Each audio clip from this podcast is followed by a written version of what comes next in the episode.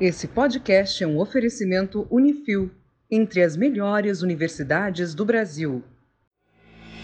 Eu sou o engenheiro Murilo Braguin e você está ouvindo um podcast do Engenharia Científica. E os conspirólogos vão pirar com esse podcast.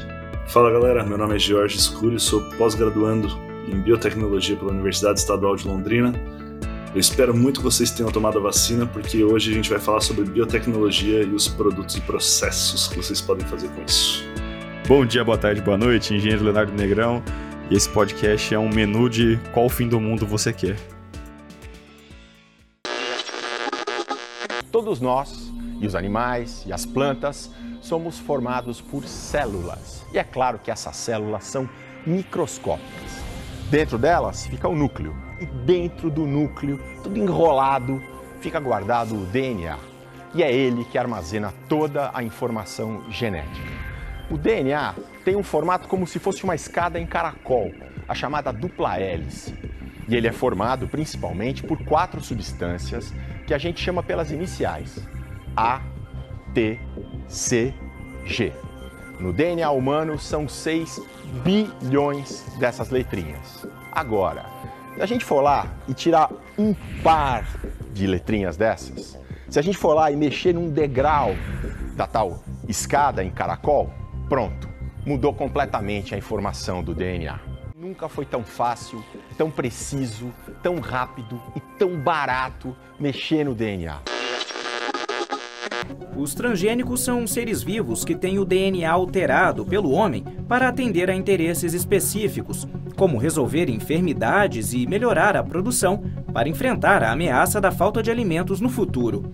A presença dos transgênicos no nosso dia a dia é cada vez maior. Um dos principais usos é no campo. As lavouras de soja transgênica já ocupam a maior parte das regiões brasileiras que produzem o grão. Então, por exemplo, nós podemos retirar um gene da soja, inserir no feijão, ou retirar de qualquer organismo e inserir em uma planta. Então, quando a gente faz isso, o genoma, o DNA da planta, contém um pequeno fragmento de DNA de um outro organismo meu nome é Jorge Scuri, eu sou formado em biotecnologia pela Federal de São Carlos e agora estou atualmente fazendo mestrado no programa de pós-graduação em biotecnologia da Universidade Estadual de Londrina. E a gente vai falar um pouquinho mais sobre o que é biotecnologia, um curso que é muito legal, muito bom, muito interessante, mas que infelizmente ninguém conhece tanto. Exatamente, essa é a ideia. Cara, na verdade, quando eu tava na, na, no colegial, eu estudava aqui em Londrina, e eu queria muito fazer um curso que era ligado à área da saúde, né?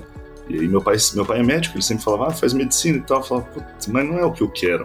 Eu quero ir para desenvolvimento de medicamento, vacina, essas coisas. Eu fui procurando, procurando descobri a biotecnologia. Só que até então tinha muito poucos cursos aqui no Brasil de, de biotecnologia. Aí fui procurando, procurando, encontrei o mais antigo, se eu não me engano, que tinha sido formado em 2006, que foi na Federal de São Carlos, no campus de Araras. E aí foi lá que eu conheci a biotecnologia mesmo. Mas lá tinha, tinha que fazer agrícola e ambiental, esse era o problema, né? E não era muito o que eu queria. Daí eu transferi para a Federal de São Carlos, no campus de São Carlos mesmo. E aí lá foi muito interessante, cara. Eu conheci muitas coisas que eu nem sabia que existiam. Mas existe biotecnologia, tipo, geral, assim? Sem ênfase em, em alguma área? Existe. Na verdade, a biotecnologia, ela tem, tipo, cinco grandes áreas, por assim dizer, né? Uma delas é agrícola, uma delas é ambiental. Uh, a gente pode dizer aí que tem uma, uma área que é mais animal, que é genética, uh, biologia molecular. Ah, cara, na verdade vão puxando várias areazinhas, né? Tipo, ah, pode falar que tem área de oceanos e blá blá blá. Mas enfim, o curso de São Carlos ele é mais virado para biologia molecular, genética, mas ele é bem amplo na real, sabe? Você tem matérias ali de entomologia, por exemplo, você tem matérias de fisiologia vegetal, você tem matérias de genética, é bem amplo, assim, é bem legal. Mas existem os que são bem focados. Por exemplo, o de Araras é focado praticamente só para agrícola e ambiental. É, mesma coisa eu acho da gente dizer que a engenharia civil lá na UEL é focada em estruturas, porque é o que a gente mais vê, na verdade. Mas eu acho que todo curso de engenharia civil é assim. Mas ele não é Não é oficialmente, tipo, um, com ênfase em estruturas, né? Ele é, é para ser generalista. É que nem, tipo, engenharia de produção tem alguns lugares, acho que na UEM, né? Que é produção, produção agrícola, produção têxtil, tem essas coisas assim, né? Que às vezes já encaminha você para mais pra uma área já.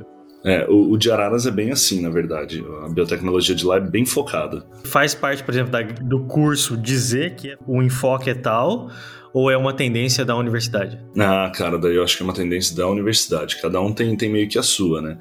Por exemplo, se eu não me engano, agora não vou lembrar exatamente a cidade, mas acho que em Assis já não é biotecnologia só, é biotecnologia e bioprocessos. Então já vai para a área mais industrial, assim, que, que é a parte de bioprocessos, que eu vou te falar é cálculo pra caramba, cara.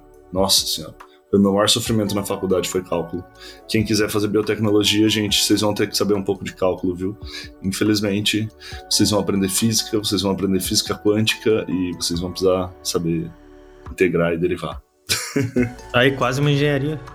Nossa, não, nem brinco. Eu ia ter ficado na faculdade para sempre se fosse engenharia. Mas qual que é a diferença entre fazer a, a, biotecnologia e a biologia apenas? A biologia, na verdade, eu posso estar falando coisa errada, tá? Porque eu nunca estudei a biologia pura, por assim dizer.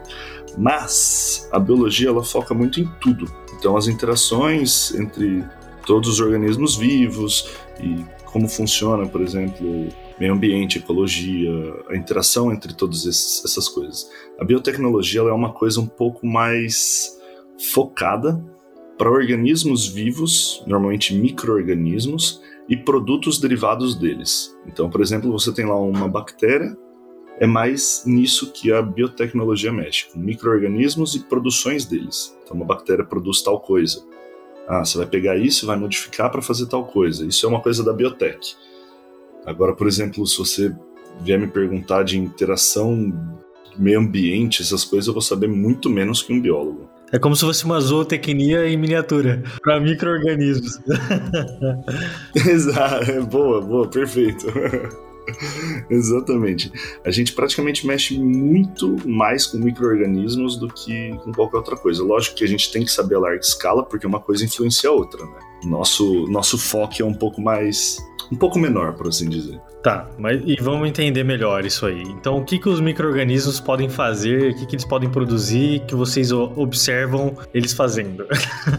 eu tenho uma dúvida, porque assim, quando eu penso biotecnologia, eu penso, tipo, mitocôndrias com os olhos laser, sabe? Um bagulho meio assim, sabe? Eu já penso no Will Smith naquele filme O Robô, que ele tem um braço robótico. Ó, oh, vamos, vamos lá. Uma, uma ideia só para vocês terem mais ou menos como é que é a biotecnologia, tá? As, alguns diabéticos precisam é, injetar insulina, né?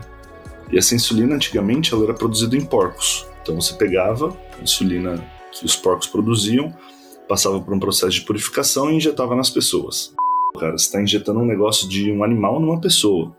Um monte de proteína, um monte de coisa diferente de um pro outro. Mas ser humano é meio. é próximo do porco, né?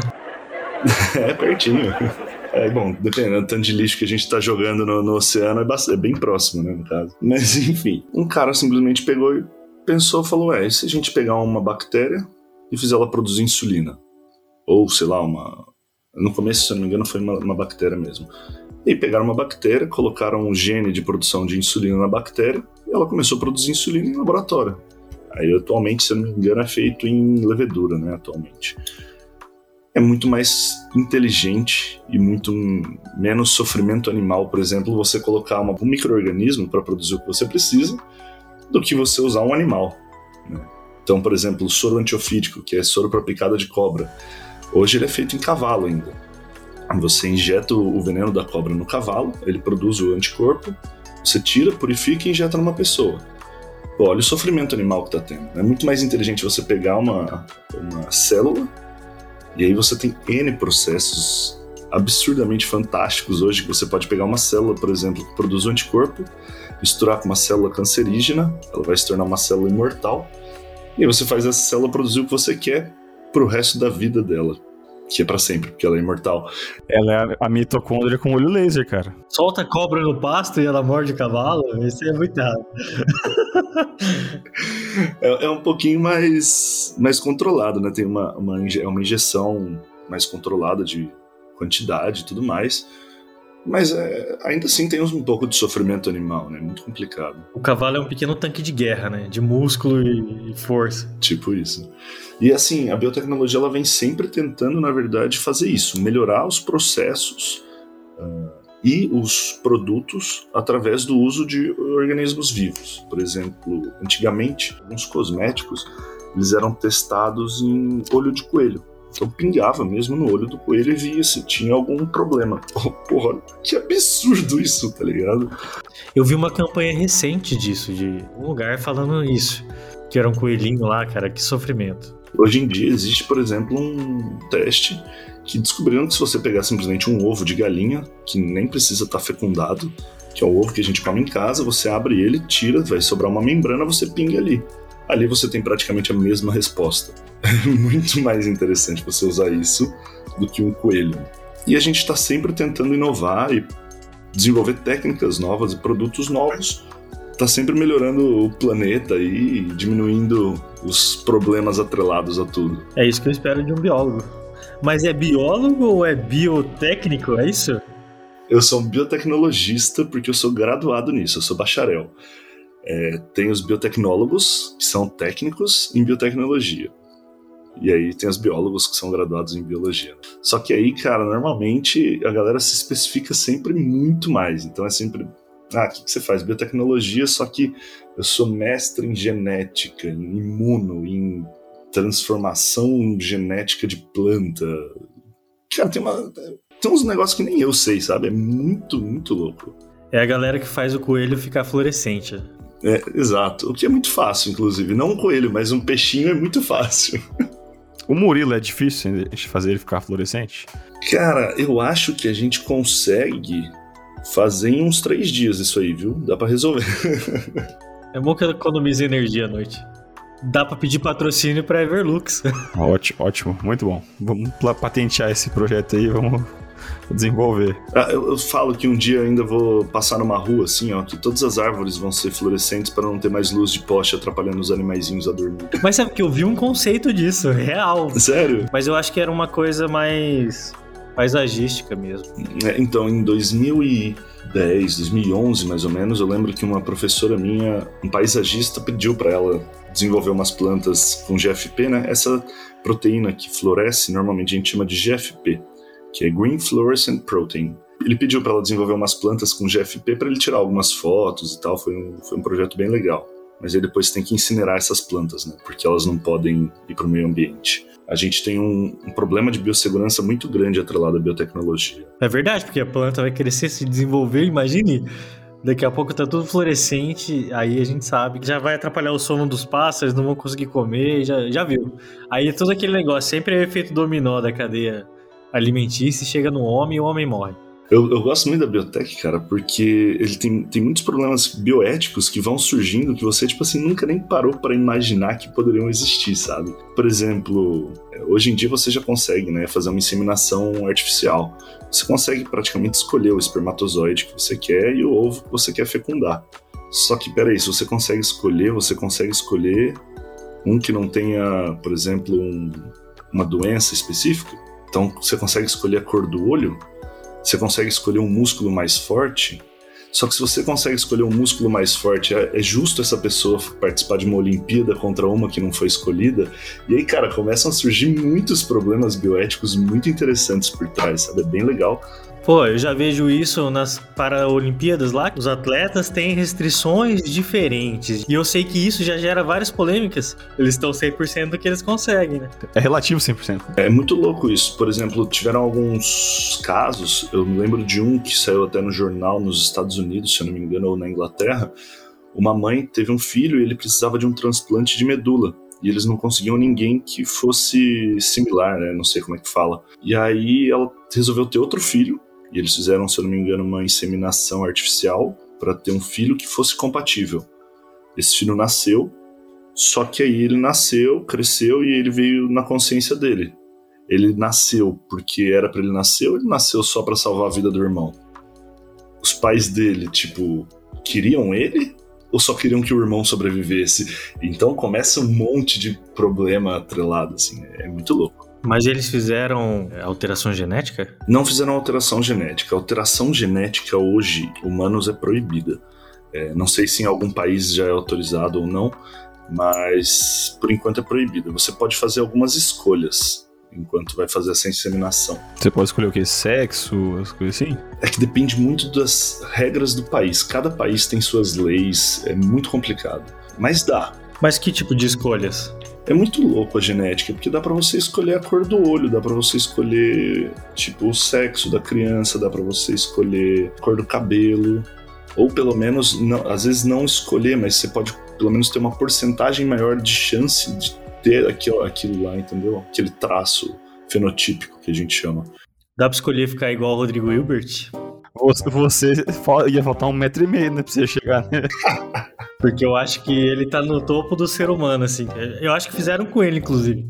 Cara, a, a mais, parte mais foda dele é as, é as, que ele aprendeu, tá ligado? Então, o cara, não, o cara construiu a capela, velho. Não é possível construir a capela pra casar. Isso aí não é genética. Claro que ele tem que ter um braço forte. Tem que, tem que ter mais de 1,50m, né? Murilo. Pois é, não fui no teste do, da altura. Quantos Murilos são necessários para trocar uma lâmpada? Ah, uns três, né? Dois para segurar a escada e um para subir. Exatamente. um tipo diferente de salmão que cresce e engorda bem mais rápido que as espécies que a gente conhece, vem provocando polêmica. Surgiu nos laboratórios de uma empresa de Massachusetts, que aposta na biotecnologia para resolver um desequilíbrio. Os peixes estão cada vez mais ameaçados e raros nos rios e oceanos, mas o consumo no mundo não para de crescer. A empresa introduziu no salmão do Atlântico o gene do crescimento do salmão-rei, uma espécie do Oceano Pacífico, e mudou o hábito alimentar do animal para aumentar a produtividade. Na natureza, o salmão cresce na primavera e no verão, quando tem comida abundante, e para de crescer no outono e no inverno. No salmão modificado, o gene do crescimento nunca desliga. Ele come constantemente, assim deve custar menos, além de ser nutritivo e gostoso. Mas, cara, e, e a biotecnologia é uns negócios que, assim, ó, tinha um projeto de um amigo, de uma amiga, desculpa, ela pegava uma, uma membrana, que era uma membrana semi-permeável, que tipo assim, água e petróleo passa para dentro. Bactéria não sai dela. E aí ela jogava bactérias ali dentro que comiam petróleo. Então a água do mar entrava com petróleo, as bactérias se alimentavam do petróleo e aí saía só água dali. Continuava fazendo isso, sabe? Era um processo infinito. Enquanto as bactérias se alimentavam, elas cresciam dentro dessas membranas que ficavam dentro do mar. Era um bagulho fantástico, assim. Vazamento, aquelas coisas assim, Maravilhoso, né? Muito legal. E a biorremediação é uma área muito grande da biotecnologia. Biorremediação é você fazer a remediação, normalmente ambiental, usando organismos vivos ou produtos desses organismos vivos. Mas daí eu fico com receio quando eu ouço isso, porque se uma bactéria dessa escapa, ela vai comer o mundo inteiro. Tudo que for plástico já era. Verdade. Bom, se for para pensar, até que vai ser bom, né? Tudo que for plástico já era. Não tinha uma história dessa, Jorge? Não sei se você lembra. Não sei se você viu, na verdade, uma reportagem que existe uma ilha de lixo no Oceano Pacífico. Uma dessas pessoas inteligentes criou uma bactéria para comer plástico. Assim, a ilha de plástico eu já ouvi falar. Na verdade, se não me engano, existem umas quatro ou cinco ao redor do, dos oceanos. E de fato, essas bactérias elas acabam surgindo sozinhas também, tá? Por conta de mutações que vão acontecendo nelas ali, elas precisam se alimentar como só tem plástico, elas vão começar a se alimentar do plástico. O problema vira uma arma biológica, tá ligado? Vai ter uma bomba, uma bomba de bactéria que come plástico. Não, a gente tá à beira da extinção. E isso não é nem problema para falar para vocês. O problema é você pegar uma bactéria dessa que come muito plástico e se multiplica muito rápido e você deixa ela escapar. Porque aí ela começa a consumir todo o plástico que tem e ela começa a crescer muito e ocupar o espaço das outras. E você começa a matar as outras bactérias do, do ambiente, entendeu? Que controla outras coisas, né? Exatamente, você perde o controle de todo um ecossistema. E eu vi que nessa reportagem a polêmica era justamente essa: o quão arriscado era ter uma bactéria dessas proliferando, aumentando e tal, e chegando em partes indesejáveis do mundo, por exemplo. Exato. É. Ó, pra vocês terem uma ideia, surgiu um fungo em Chernobyl que ele estava se alimentando de radiação. Ele estava absorvendo a radiação. Esses micro-organismos eles vão surgindo meio que de forma natural, isso. Eu tô passada, chocada. Caramba, aí ferrou. É evolução, cara, não para. É exatamente, você vê o, o coronavírus aí. É evolução. Um vírus precisava se propagar. E aí ele foi evoluindo até o momento em que ele causou o que ele causou, né? Teve outro antes, né? Já teve o SARS-CoV-1 já. E, inclusive, o SARS é um vírus que já está aí faz muito tempo, né? Existiam estudos que mostravam que apareceria um vírus novo, provavelmente um vírus relacionado a SARS-CoV, eh, naquele mercado de Wuhan. Bem legal. Existiam estudos já que mostravam uma, um aumento de chance disso acontecer. Feito pelo Nostradamus? e aí ignoraram isso? Caramba, gente, pelo amor de Deus.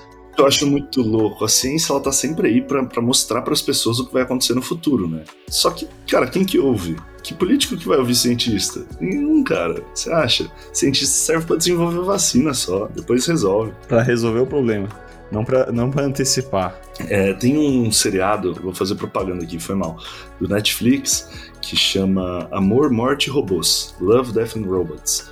E tem um episódio que é Quando os iogurtes dominam o mundo.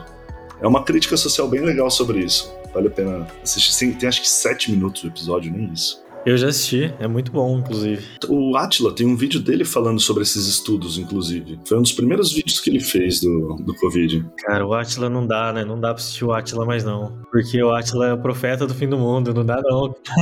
Mas ao mesmo tempo, o Atila é o nosso herói, cara. Ele vai salvar todos nós. É o novo Nostradamus. É, eu gosto muito dos, dos vídeos dele. Ele, se eu não me engano, ele é doutor em imunologia viral, talvez. Ele é bem da área, assim, do, dessa área do, do, do Covid. O que, que acontece na biotecnologia que faz com que vocês consigam manipular esses micro-organismos?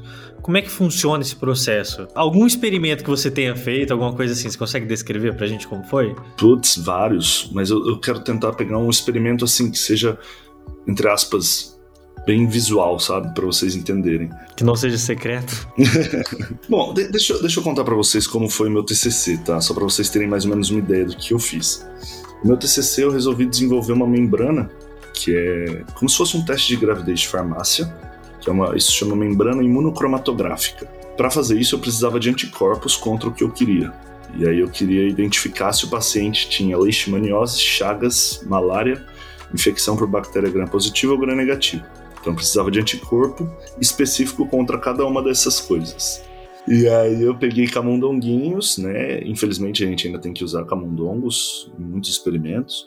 E aí eu injetei nesses camundongos a minha molécula de interesse. Depois de um tempo eu peguei o sangue deles, processei, tirei só o anticorpo, juntei esse anticorpo com uma nanopartícula de ouro. Hoje também pode ser usado com uma nanopartícula de grafite, ou existem algumas nanopartículas de látex também e testei. Então, hoje, com três gotas de sangue do paciente, você consegue identificar, por exemplo, se ele tem chagas, leishmaniose, malária, infecção por bactéria gram-positiva ou gram-negativa.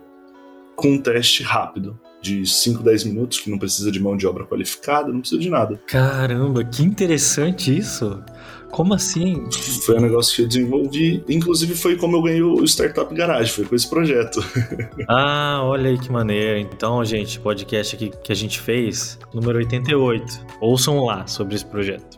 Mas olha que interessante, cara. Como assim? E da onde vem essa ideia? O que, que é isso? Você, sei lá, tira de alguma coisa que você vê por aí, de alguma literatura que já existe? Como é que funciona? Então, a biotech é uma, um curso muito multidisciplinar, né? Ela cara, a gente precisa estudar de tudo. Tudo um pouco a gente precisa saber. Então, física, química, biologia, um pouco de matemática, tudo, tudo, tudo. E aí eu acho que conforme você vai fazendo um curso que é multidisciplinar, você vai conseguindo pegar umas ideias meio que no ar, sabe? Você vai num congresso, você fala, pô, e se você fizer isso? Aí você vai no outro congresso e fala, hum, mas o cara naquele outro congresso falou que precisava disso. E se juntar isso com aquilo, entendeu? Você vai vai surgindo. E aí é, cara, abrir Google Scholar. É, inclusive, eu não sei se vocês sabem, vocês provavelmente saibam, mas pessoal que está ouvindo, existe uma plataforma do Google que é só para procurar artigo científico, né? Porque a gente não pode se pautar em Wikipédia, pelo amor de Deus. E aí a gente abre o Google Scholar, por exemplo, Elsevier e mais vários outros sites de pesquisa e vai. Vai se pautando em outras pesquisas para conseguir desenvolver. E aí, a hora que chega num ponto que você fala, bom, preciso testar, é esse o ponto que você entra no laboratório e fala, vamos embora. E aí é laboratório. E você prepara uma risada maligna? É. Fiz um estágio voluntário no laboratório de imunologia viral lá do Butantan. Era muito legal, cara. Tinha uma sala lá que você precisava, por exemplo, colocar aquele negocinho no pé, sabe? Aquela em volta do sapato, assim. Você precisava colocar aquilo, colocar um jaleco especial daquela sala, você precisava colocar touca, uma luva especial. E aí você entrava numa antessala trocava toda essa, essa roupa, aí depois você entrava numa outra antessala. Cara, era um bagulho bem louco, assim, sabe? Que você falava, meu Deus, eu tô num filme, assim, do invasão alienígena dos Estados Unidos. É isso que eu ia falar, tava rolando autópsia do que lá dentro?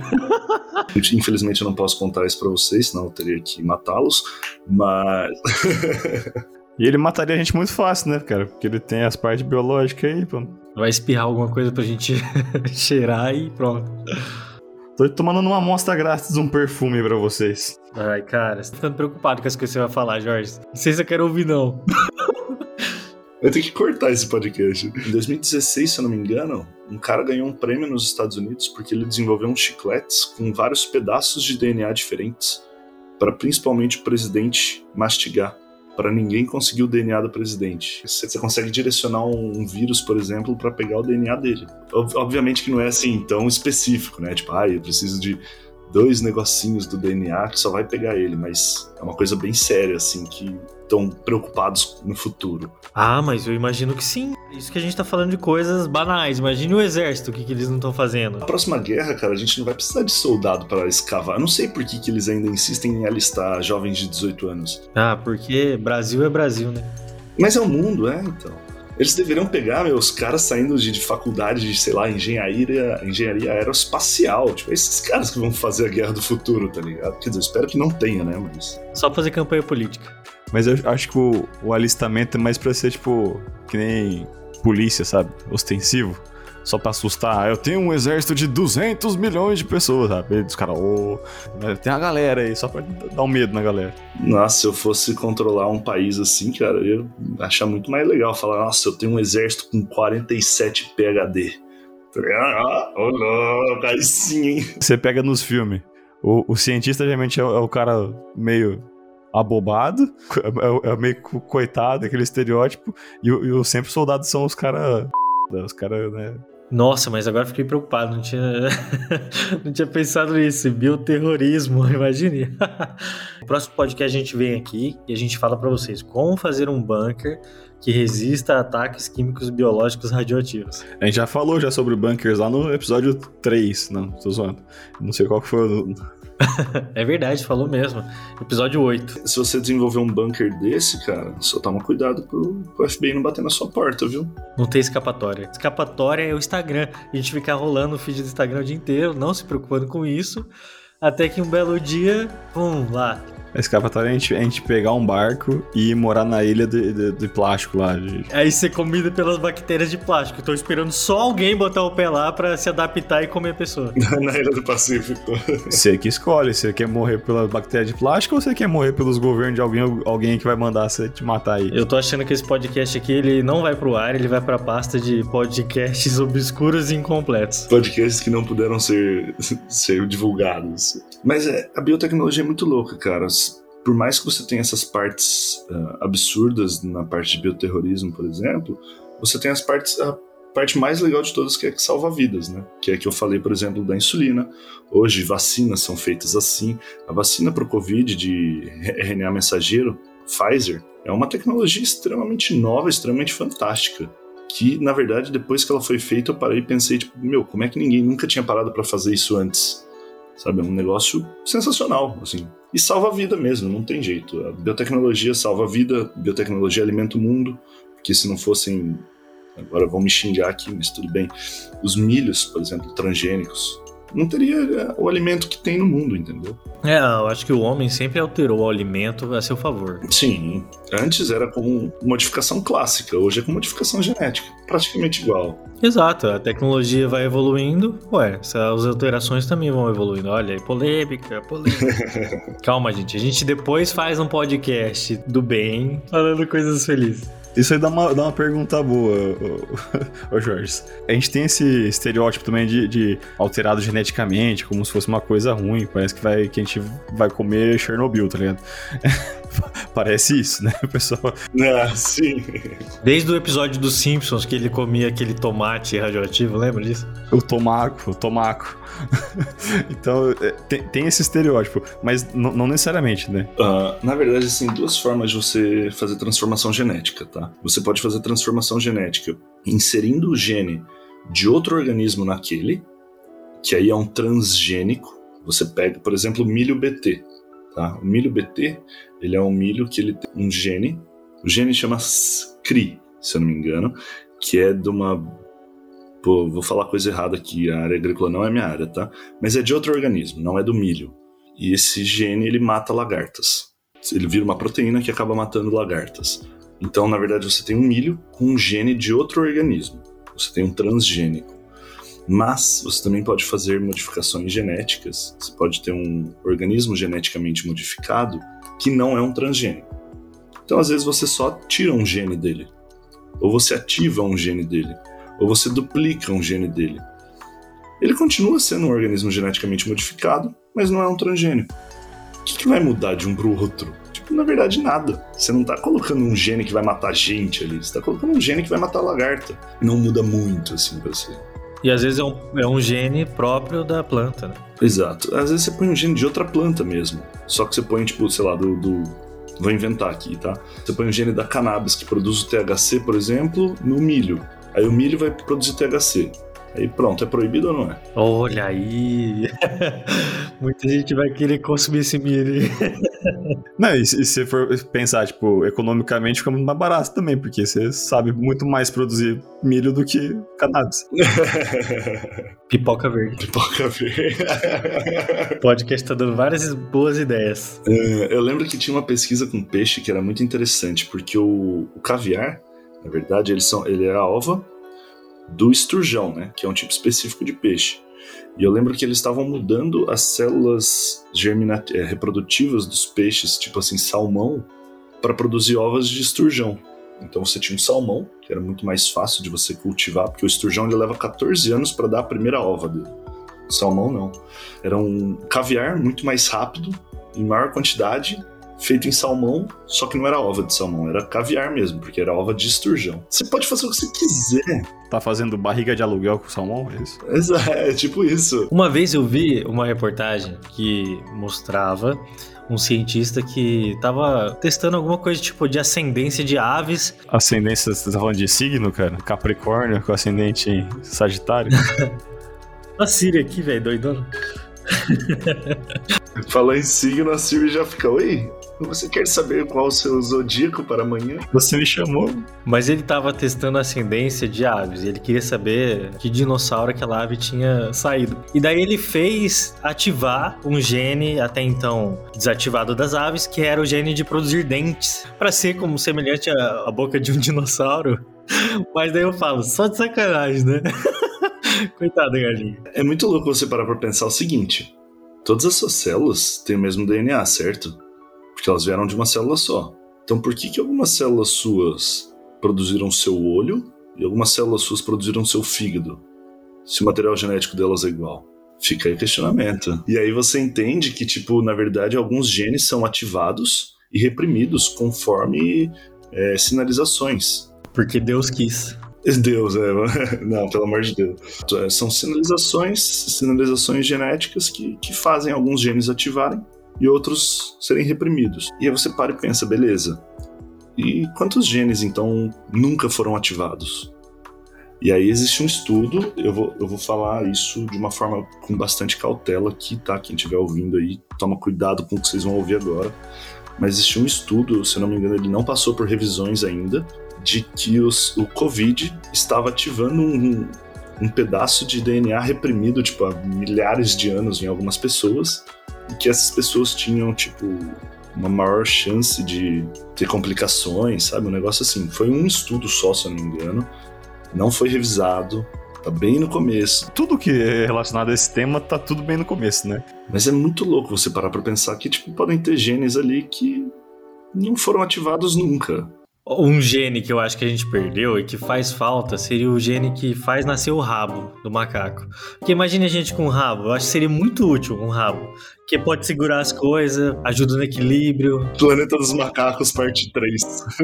Para de ver filme, cara. Caramba. Imagine você podendo segurar o celular com o rabo enquanto faz outra coisa, lava a louça. Mas daí é melhor você ter quatro braços, porra.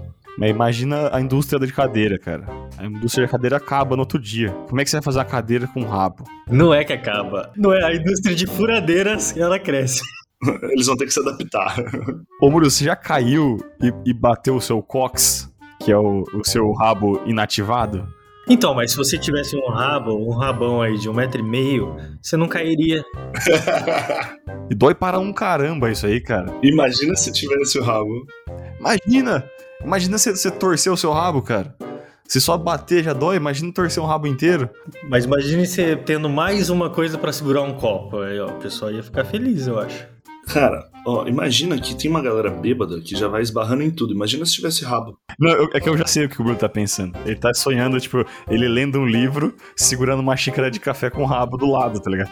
Ele tá, ele tá com essa imagem na cabeça. É isso. Jorge, quando você for fazer as suas pesquisas, coloca isso em pauta. Fala, olha, eu vi lá no podcast e tem toda razão, vamos fazer isso acontecer. Vamos tentar fazer isso. A gente pode colocar isso aí em pauta para umas reuniões do- Ativar o rabo em alguém. dos próximos anos. Tem uma tecnologia nova que surgiu há alguns anos, é, nova né, para a área, mas não é, se for para pensar, deve ter uns 20 anos já essa tecnologia. Chama CRISPR-Cas9. Ela permite que a gente edite o DNA, tipo assim, de uma forma bem específica, sabe? Bem específica mesmo. A nova técnica é conhecida por uma sigla em inglês, CRISPR. Tá vendo esse tubinho com um líquido dentro? O líquido é o CRISPR. Ele é uma mistura de material genético com uma proteína. E quando o CRISPR é injetado nas células, ele vai lá e corta o DNA bem no ponto que o cientista quer. Depois ainda dá para emendar as pontas ou trocar aquele pedaço de DNA por outro. Quem vai ter olho azul ou castanho, quem vai ser alto ou baixo, ser bom ou ruim de bola, ter ou não alguma doença genética. É possível, por exemplo, obter células doentes do próprio paciente, né? fazer esta correção no laboratório utilizando a técnica do CRISPR e devolver essas células eh, corrigidas geneticamente para o mesmo paciente. Este mesmo princípio pode funcionar também em outros avanços importantes, como curar a AIDS. Eu honestamente vejo um futuro em que você possa editar um gene para proteger uma pessoa de um ataque cardíaco. Outro uso muito interessante seria contra o câncer. Uma pessoa poderia ser tratada com células de defesa alteradas geneticamente para atacar um tumor. Mas existe também um outro possível uso que se pode fazer da manipulação do DNA. E esse é muito polêmico. Embriões humanos. Já imaginou se os pais pudessem encomendar um bebê programado exatamente do jeito que eles querem? E aí foi proibido em todos os países fazer teste com isso, porque em humanos, tá? E em alguns animais. Mas depois de já desenvolvido, tipo, você tá com o corpo todo forma- formado, você vai lá e altera? O que acontece? Para você fazer uma alteração no DNA, você precisaria fazer alteração no DNA de todas as células, certo? Então é muito mais fácil você alterar a primeira célula, que é quando o espermatozoide e o ovo se encontram, você altera aquela ali, a partir dali ela vai se reproduzir, todas as outras vão ser com aquele DNA novo. Então, para você fazer uma alteração no DNA, você tem que pegar lá no princípio, ou uma, uma célula, ou tipo, sei lá, três, quatro, assim, você ainda consegue garantir que vai dar certo. Ó, tenho certeza que em algum lugar lá na Rússia já tem gente fazendo isso. Ah, com certeza. Na China, um médico falou que fez com um ou dois bebês. E aí esse cara foi processado, perdeu, tipo, um monte de coisa. Eu acho que ele foi preso, cara, não tenho certeza. Mas, mesmo assim, ficou, tipo, a comunidade científica inteira parando pra olhar, tipo, o que, que vai acontecer com essa criança, tá ligado? Como que vai ser isso? O que pode acontecer com ela? Ninguém sabe. Pe- Pensa assim, ele- os caras pegaram o código-fonte da, da pessoa e alteraram, entendeu? Aí colocaram o olho laser on. É, exatamente. E os caras falaram assim, ó. Caraca, então vai nascer um The Boys lá. Essa criança já deve ter uns 10 anos já, se pá. Ela, ela é acompanhada cientificamente? Então, o, se eu não me engano, o nome dela nunca foi divulgado, mas deve ter alguma equipe que deve estar acompanhando ela, com toda certeza. Nossa, certeza. Ah, deve ter o país inteiro monitorando ela. Será que a gente vai ter super-humanos daqui a pouco? Então, não, é, não tá muito longe, vou te dizer, cara. Só que aí a gente entra naqueles problemas bioéticos que eu falei, né? É muito complicado. Porque quando é alguma coisa, eu falo assim, estética, né? Se a gente for pensar, ah, vou botar um olho azul, beleza. O pessoal tá achando que tá comprando um carro, né? Não fazendo um filme, tudo bem. Exato. Mano, você falou, você falou a frase perfeita, cara. Você ainda tolera, vai se fala assim, beleza, mas quando começa a entrar num negócio meio tipo, ah, músculos fortes. Quando fala, vai, 1,80m de altura. Murilo não, tem, não teve essa sorte. Ô, Léo, mas eu posso te fazer uma pergunta? Pergunte. Você acha, por exemplo, errado se eu escolher que meu filho tenha músculos fortes? Não sei, cara. Sinceramente, não sei. É que às vezes a pessoa fala assim: ah, eu acho, porque você não deveria escolher isso. Mas e se for uma criança que vai nascer com uma distrofia muscular? Tá ligado? Daí já começa. Aí já não é errado, aí já é certo. Aí é, depende do caso, né? Exato, mas como, aonde você coloca o limite? Então é muito complicado. Eu só sei de uma coisa: onde você pôr o limite, na década seguinte aquele limite já foi ultrapassado. O negócio é, por exemplo, que você pode fazer um, um super-humano, né, que a gente tá falando assim. Não seria um cara, né, tipo, no X-Men, ser um super-humano desse tipo, né? Você poderia ter um cara com uma capacidade física muito alta, uma coisa assim. Que aí seria, vai, na, como você falou da bioética, seria. Ô, Siri, aqui também? Hoje tá polêmico. O FBI tá olhando todo mundo.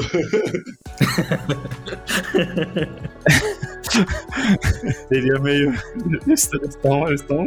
Nossa, a gente tá falando aqui, ó, das coisas, você vai ver, ó. Já estamos sendo monitorados desde o começo dessa gravação. FBI ia estar atrás da gente. Mas seria meio desleal, tipo, em competições, né? Essas, essas coisas assim. Desleal por quê? Porque tem a maioria das pessoas não tem. A hora que a maioria das pessoas começar a ter esse tipo de qualidade, de habilidade, pronto. Beleza, mas como que você vai monitorar isso aí? Você vai, vai criar, vai segregar as, as, pessoas? Vai falar assim, ah, esse aqui é um, é um super-humano, então ele, a gente vai ter que criar uma categoria de basquete especial para ele. Nossa, seria legal, hein? Você concorda comigo também que normalmente, no começo, pelo menos, seriam os mais ricos só que conseguiriam fazer isso, né? Então você tá, você tá pegando o povo que não teria o dinheiro para fazer isso, que seria, sei lá, 98% da população mundial. E aí você tá, tiraria essas pessoas dos esportes, por exemplo. Isso aí vai em todos os aspectos, olha, viagem para Marte, viagens de turismo espacial que tá tendo agora, só a gente que é muito rico vai poder fazer isso. Bom, se bem que a gente tá falando de diversão, né? Não tá falando de outras coisas. Mas poderia ter, ter alguma programação também na parte, tipo, de QI, intelecto, alguma coisa assim? Sim. Na verdade, o que acontece? Existe um conceito muito errado que a gente tem 1% de DNA diferente dos chimpanzés, né? Dos traços macacos, esqueci a palavra agora, superiores. Dos apes. O Murilo não tem só 1%, não. ele tem menos. Você vê, ele parece, parece. Ele é pequenininho assim, um saguizinho. É um saguizinho. Não, eu vejo isso como um elogio, porque os macacos são muito melhores do que os seres humanos. Isso é verdade, isso é verdade. Ah, com certeza. Uh, mas enfim, a gente tem em torno de 4% aí de diferença de DNA. E aí agora eles estão tentando meio que resolver o que são esses 4%. Mas o que, que diferencia um chimpanzé de um ser humano?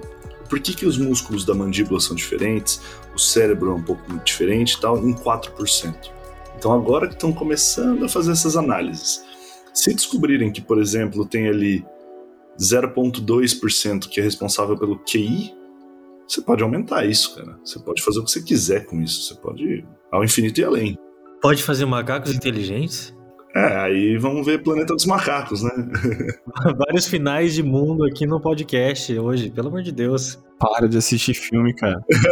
Pode fazer pessoas muito, muito inteligentes. Muito inteligentes. É muito louco. Tem uma entrevista do Neil deGrasse Tyson que ele fala o seguinte: Pensa que são. Eu vou atualizar, tá? Ele fala 1%, mas eu vou colocar em 4%. Pensa que 4% de DNA de diferença de você para um chimpanzé permite que a gente, por exemplo, mande turistas para Marte, ao invés de no máximo falar 20 palavras utilizando as mãos, que é o que um, um chimpanzé consegue fazer no máximo.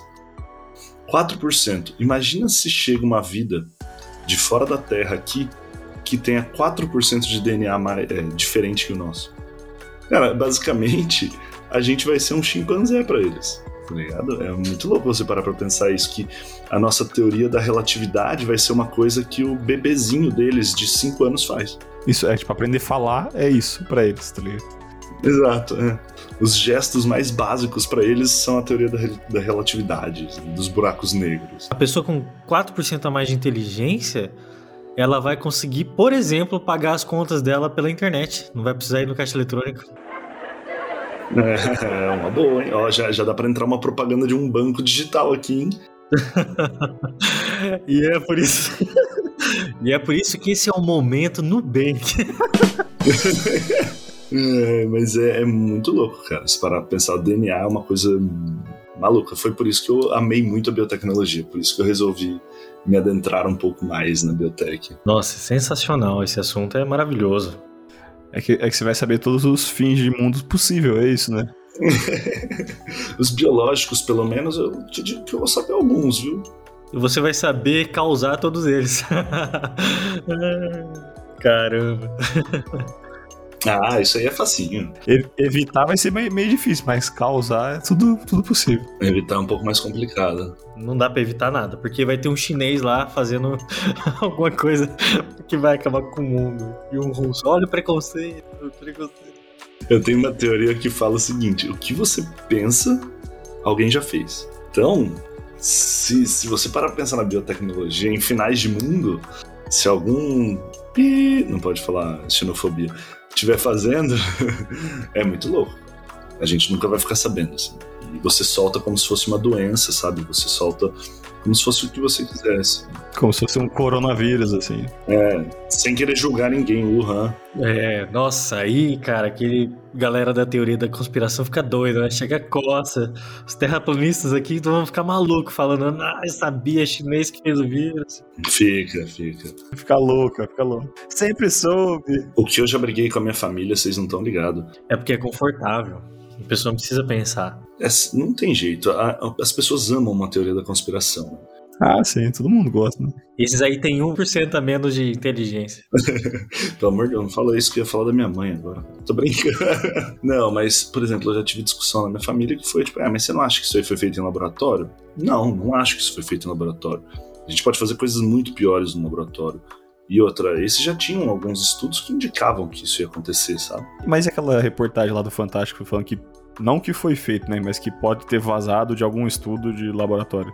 Isso é possível. Isso pode, pode. Falhas, né? Falhas. Meu Deus, eu vou ser muito processado nesse podcast. Teve um caso em Ribeirão Preto não vou citar o nome da universidade, da universidade Pip, com uns professores que se chamavam Pip, Pip, Pip. Existem uma lá. Os caras, tem duas lá. Você tá falando de teoria da conspiração, Jorge? Aqui no podcast? Tô falando de uma coisa que aconteceu lá em Ribeirão, cara. Um fato venéreo. Fala, fala de uma forma meio genérica pra não. É, ele trabalhava com um organismo lá. E aí um outro professor parece que brigou com ele, eles brigaram, teve um rolo lá, e simplesmente pegaram toda a pesquisa do cara e soltaram na, na, na mata, assim, tá ligado? E aí, meu, deu uma confusão absurda, tiveram que montar um monte de, sei lá, não sei o que foi, se foi conselho ou o que, que foi lá para decidir o que, que ia ser feito e tal. Sorte que não deu muito problema, porque era um organismo que podia causar uma, se não me engano, uma zoonose, alguma coisa assim. Mas daí na época eles conseguiram segurar bem rápido, assim. E o nome desse organismo é chupacabra. Pé grande. então, assim, é, é, é possível, mas é, eu acho, eu acho que não pode, não pode ser a nossa primeira opção de, de achar. Exato. Atualmente é muito improvável. Até porque acho que as pessoas que conhecem elas param para pensar, por exemplo, eu nunca liberaria, por mais que me dessem infinito dinheiro, eu nunca liberaria um, um microorganismo ou alguma doença no planeta se eu parasse para pensar 10 segundos. Porque se eu parar para pensar 10 segundos, eu vou parar para pensar que esse microorganismo pode atingir a minha família também. Pode me atingir. Pessoas próximas a você. A não ser que você tenha um antídoto. Ah, daí, aí já estamos falando de outra brincadeira. Nossa, esse podcast aqui tá muito teoria da conspiração. De Resident Evil, cara. É outra história. o T-Vírus. Mudou o nome de biotecnologia pra biotecnologia da conspiração, negócio. Não sei. Nossa, nossa, acho que vai ser esse o nome do podcast. Então, biotecnologia da conspiração. e, e, é muito louco. Porque, tipo, se você simplesmente parar pra pensar cinco minutos, você nunca vai fazer um negócio desse, entende? Soltar uma doença no planeta. Você pode matar, cara, pessoas que no futuro virão a ser artistas fantásticos, que virão a ser cientistas fantásticos. Você pode matar pessoas que, sei lá, seu filho. É, é muito complicado, é muito louco, muito louco. Por isso que eu, eu evito em acreditar que alguém tenha feito isso na maldade, sabe? É possível, Tipo, até acidentes, né? Acidentalmente. Quem, a, gente, a gente não sabe o nível de controle, nível, às vezes, de cuidado. Pode ter pessoas que têm mais cuidado, pessoas que têm menos cuidado. Então, tudo é possível. Mas acho que não, não deve ser a nossa primeira opção de, tipo, ah, foi. É, ou que alguém foi lá e quebrou um frasco no meio do Central Park para poder.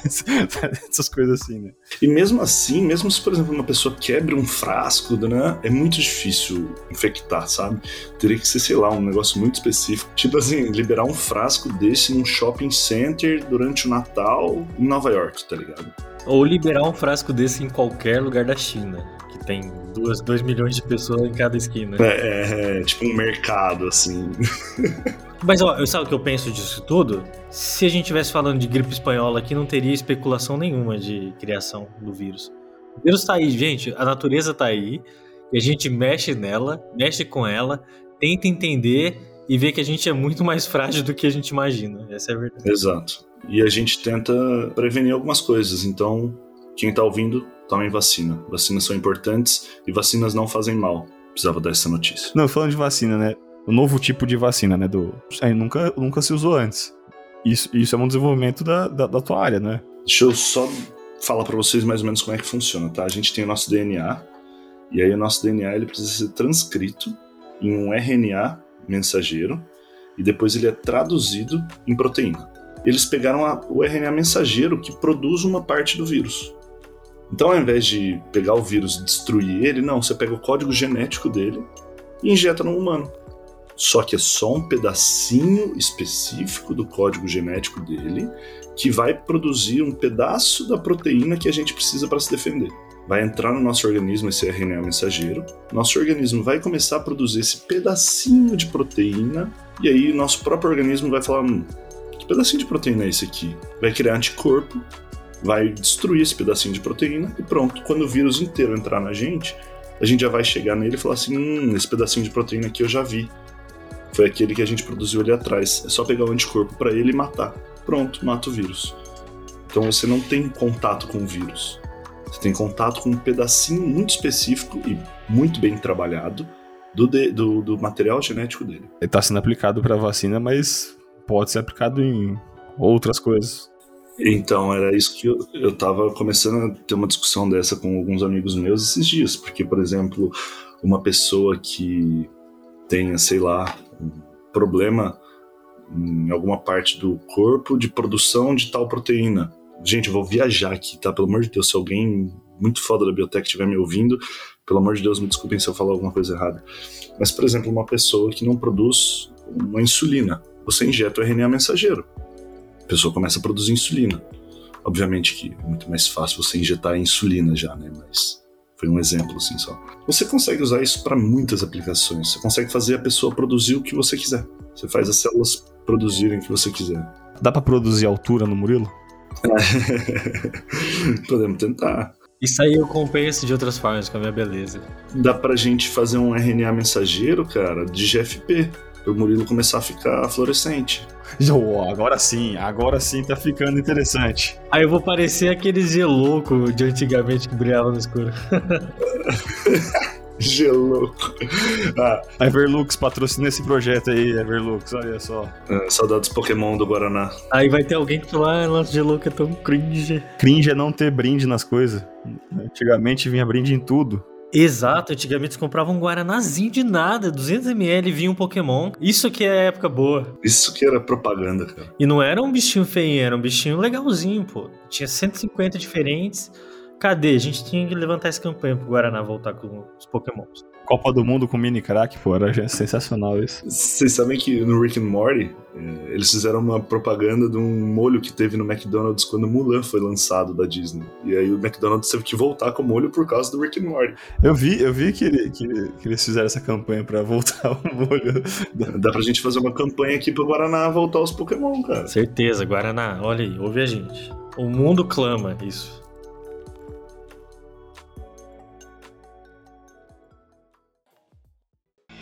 A gente está aqui no Engenharia Científica de portas abertas para todo mundo que quiser falar com a gente, para todos os empresários que estão ouvindo. Se quiser entrar em contato com a gente agora, manda mensagem no nosso Instagram, no nosso WhatsApp, vai no nosso site, tem lá os nossos contatos.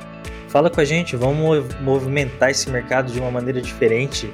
Vamos transformar o jeito que a gente leva a informação que sai da sua empresa, ou da sua pesquisa, ou da sua universidade para as outras pessoas e falar que você existe, falar que você está aí no mercado, que quer conquistar o seu espaço, né? Exatamente, aparecer, né? Aquela famosa frase, né? Quem não é visto não é lembrado. It ends here.